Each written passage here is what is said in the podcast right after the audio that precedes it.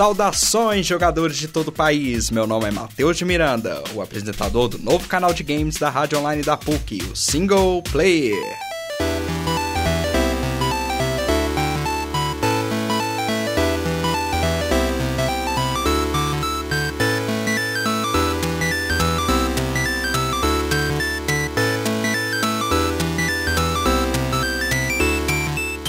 Nesse programa de estreia, eu vou falar sobre um jogo que eu tenho bastante carinho e admiração, e que muitos de vocês já devem ter ouvido falar: Diablo.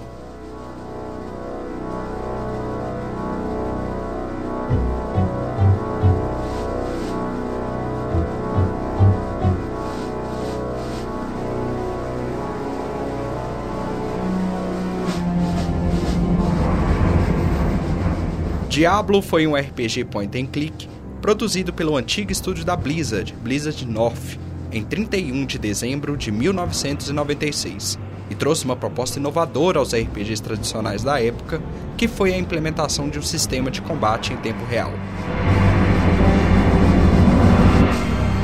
Com uma ambientação medonha e pesada, Diablo traz uma narrativa perturbadora e obscura, que te coloca no papel de um herói anônimo destinado a enfrentar o mal que assola o pequeno vilarejo de Tristram.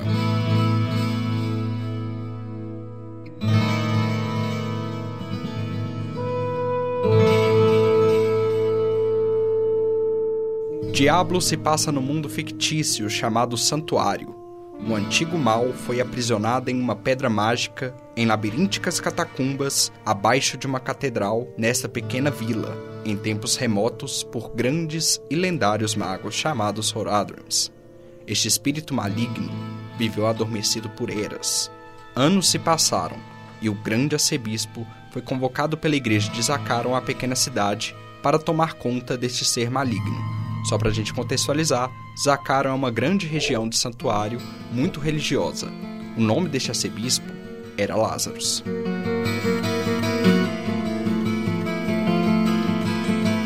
Rei de Canduras, que é a região onde se encontra Tristram, Leoric, foi obrigado pela igreja a sair da capital e fazer de Tristram a sua nova morada.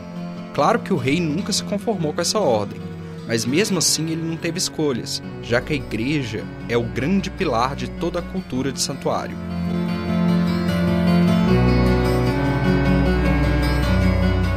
Lázaros acabou sendo influenciado pela maldade desse espírito e libertou o Diablo, o Senhor do Medo, um dos antigos senhores do inferno ardente. Diablo ordenou que Lázaro conseguisse um corpo saudável para ele fazer de recipiente, e o arcebispo sequestrou em segredo justamente o filho de Leoric, Albrecht, uma criança completamente inocente, para oferecer ao seu novo mestre.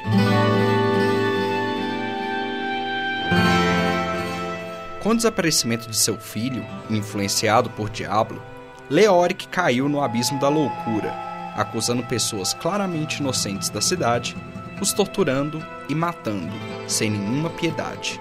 Inclusive, mandou sua própria esposa para a guilhotina, sob acusação de conspiração contra o seu reinado.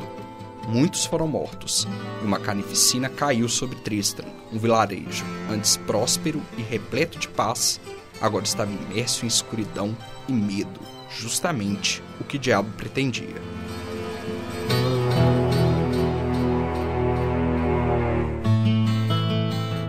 O rei, imerso em sua loucura, ordenou que as pequenas tropas de Tristram atacassem a grande cidade de Espéria, capital de Canduras. Claramente um ataque suicida, porém o rei estava convencido de que ganharia a batalha os cavaleiros aceitaram a ordem com relutância. Todas as tropas foram dizimadas, e apenas o capitão, Lacdanon, e alguns de seus seguidores sobreviveram. Ele decidiu retornar a Tristra e se vingar do rei o matando. Lacdanon desceu às catacumbas da catedral, criou uma emboscada e, sem piedade, deu um fim à vida do rei louco, com a esperança de trazer paz ao vilarejo. Mas ele estava enganado.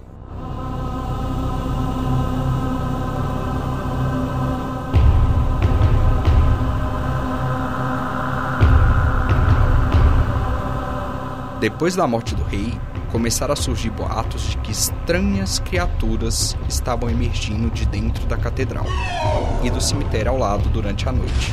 Pessoas estavam desaparecendo e começaram a rodar notícias de que essas pessoas foram levadas para dentro da catedral para serem torturadas e mortas.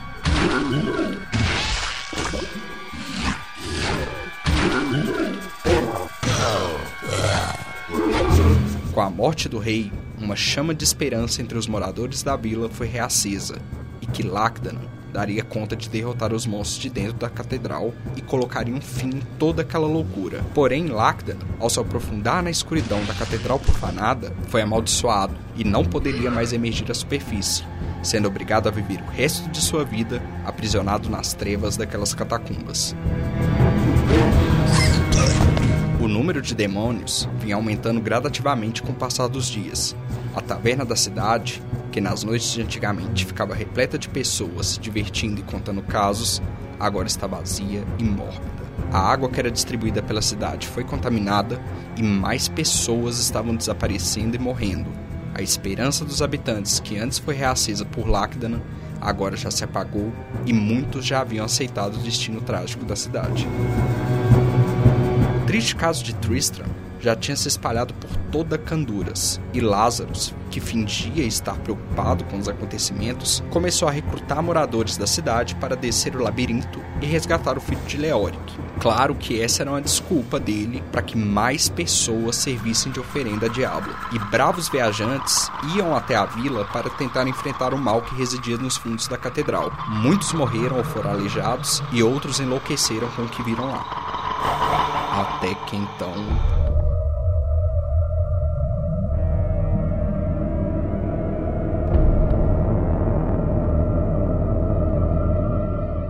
Quando já havia apenas poucos habitantes na vila, uma pessoa completamente desconhecida aparece e se prontifica a descer as catacumbas e destruir a raiz de todo aquele medo um ato corajoso. Com a ajuda do descendente dos Horadrims, Deckard Cain, e dos poucos habitantes remanescentes de Tristram, o herói desconhecido começa sua batalha que dá início a uma saga épica com uma ambientação macabra e reconhecida mundialmente, sendo muito importante para a evolução dos games de RPG até os dias de hoje.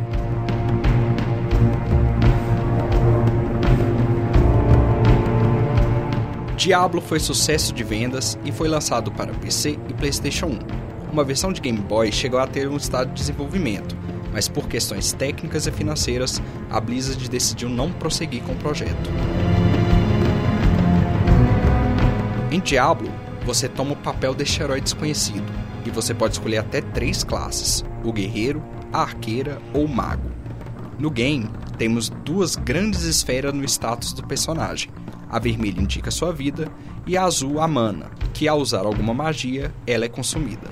Ao derrotar demônios, você adquire experiência e pode aumentar o level do seu personagem. A cada nível, você ganha 5 pontos para distribuir entre vitalidade, força, destreza e magia. O sistema de skills do jogo é basicamente por drop, ou seja, você precisa derrotar algum inimigo ou achar aleatoriamente algum livro mágico e ter pontos em magia suficiente para lê-lo e conseguir usá-lo.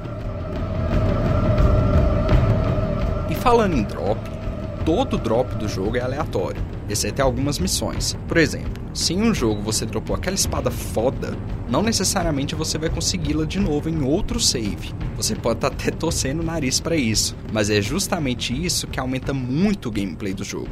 Ou seja, é isso também que te faz querer ficar preso na tela do computador jogando, ou do PlayStation. E é bom ressaltar também que não só os drops e magias do jogo que são aleatórios. O próprio mapa do labirinto é aleatório a cada save. A cada personagem que você cria, todo mapa muda e os inimigos também. Cada novo jogo é uma experiência diferente. O sistema online dele, que perdura até hoje, acreditem se quiser, permite que você e mais um ou dois amigos se cooperem nessa aventura macabra e perturbadora nas profundezas da catedral.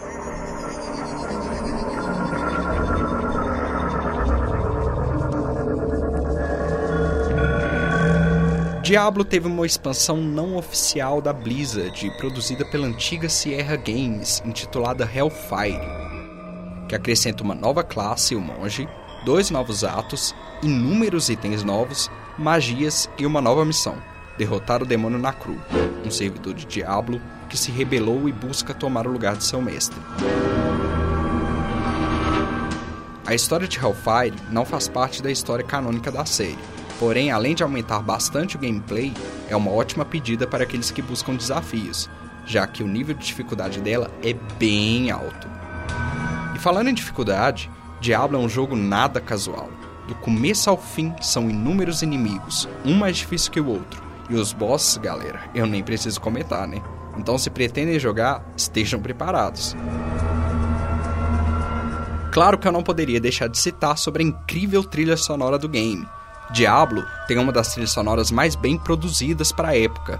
Matt Wellman é o grande cabeça de toda a trilha, destacando a música de Tristram, que é essa que está tocando ao fundo, que é um clássico dos games, sendo uma mistura de flamenco com um ar sombrio e misterioso, dando uma sensação de desespero e segurança, mesmo estando fora do labirinto. As músicas dos ambientes da catedral também contêm um ar sombrio e aterrorizante, aumentando muito a imersão no game e fazendo o jogador se sentir mais na pele do herói anônimo enquanto esquarteja e dilacera os demônios. Abaixo, na descrição aí do programa, eu deixei um link do YouTube com todas as músicas do jogo, inclusive do Hellfire. Como já é de se esperar, no final, Diablo é derrotado. Porém, não foi seu fim. Ainda há muito o que contar sobre os feitos do Senhor do Medo. Mas essa história vai ter que ficar para depois em um próximo podcast que darei continuidade com Diablo 2. Então por hoje é isso, pessoal. Espero que vocês tenham gostado um pouco do que apresentei, e para aqueles que nunca jogaram Diablo e querem conhecer mais sobre ele, eu deixei na descrição aí embaixo desse programa um link da wiki de Diablo, que está em inglês, e também tem um link de um vídeo mostrando o jogo. Mas de qualquer forma, recomendo imensamente para quem se interessa e não conhece o game que busquem jogar. Tenho certeza que vocês não vão se arrepender.